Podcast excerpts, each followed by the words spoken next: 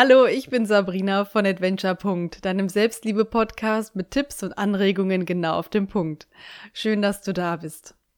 Diese Folge knüpft an meine Folge an, in der ich dir zeige, wie ich meine Vergangenheit losgelassen habe.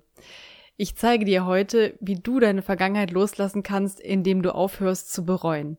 Ich freue mich, dass du dabei bist.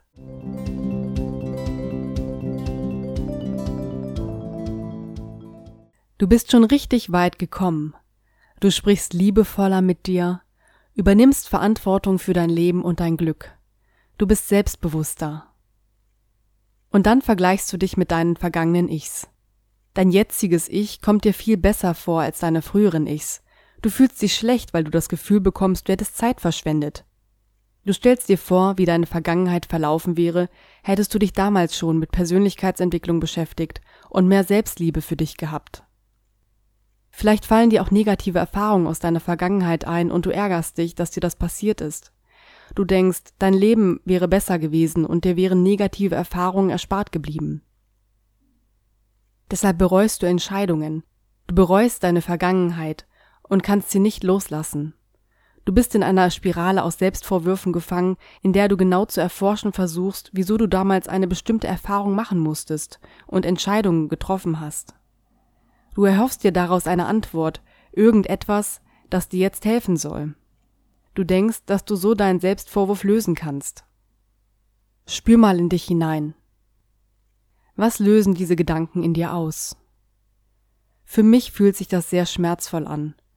Du hältst dich in der Vergangenheit und in der Spirale gefangen, wenn du deine Vergangenheit bereust. Du beschäftigst dich mit der Vergangenheit, die du nicht mehr ändern kannst. Du verwendest Energie darauf, dir Vorwürfe zu machen und zu bereuen. Und was ist das Ergebnis? Das Ergebnis ist, dass du deine wertvolle Zeit mit diesen Gedanken verbracht hast, aber du wirst keine Antworten finden. Es gibt für diesen Zustand nur eine Lösung. Vergib dir. Vergib dir, dass deine Vergangenheit nicht perfekt war. Vergib dir, dass du vielleicht nicht immer so gehandelt hast, wie du es gerne getan hättest.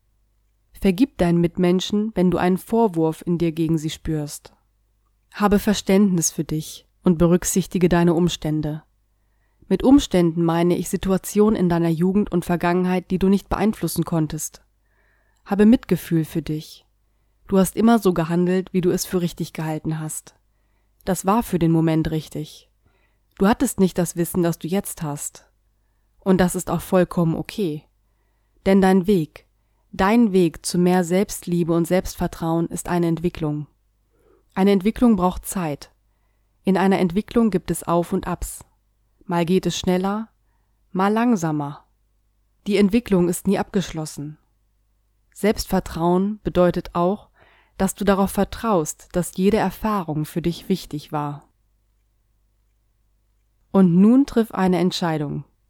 Entscheide dich bewusst, dein Bereuen und deine Vergangenheit loszulassen. Entscheide dich frei zu werden. Ändere deine Bewertung über die Vergangenheit. Keine Erfahrung war negativ und schlecht. Jede Erfahrung und jede Entscheidung war zu diesem Zeitpunkt richtig und bedeutete dein Wachstum. Konkret meine ich damit, wenn dich jemand schlecht behandelt hat und du damals nicht die richtige Haltung gehabt hast, um dich zu schützen, weißt du es jetzt besser. Es wird dir nicht mehr passieren, weil du gelernt hast, dass keiner mit dir so umgehen darf. Du hast durch diese Erfahrung herausgefunden, wo deine Grenzen sind und wann diese überschritten werden. Das ist eine sehr wertvolle Erfahrung, für die du dankbar sein darfst. Fühle die Dankbarkeit. Deine Vergangenheit und dein Jetzt bilden eine Einheit. Du nimmst alle Erfahrungen an und wirst stark. Du bist nie ein Opfer der Umstände immer der Entscheider, der Held deines Lebens. Nimm diese neue Perspektive an.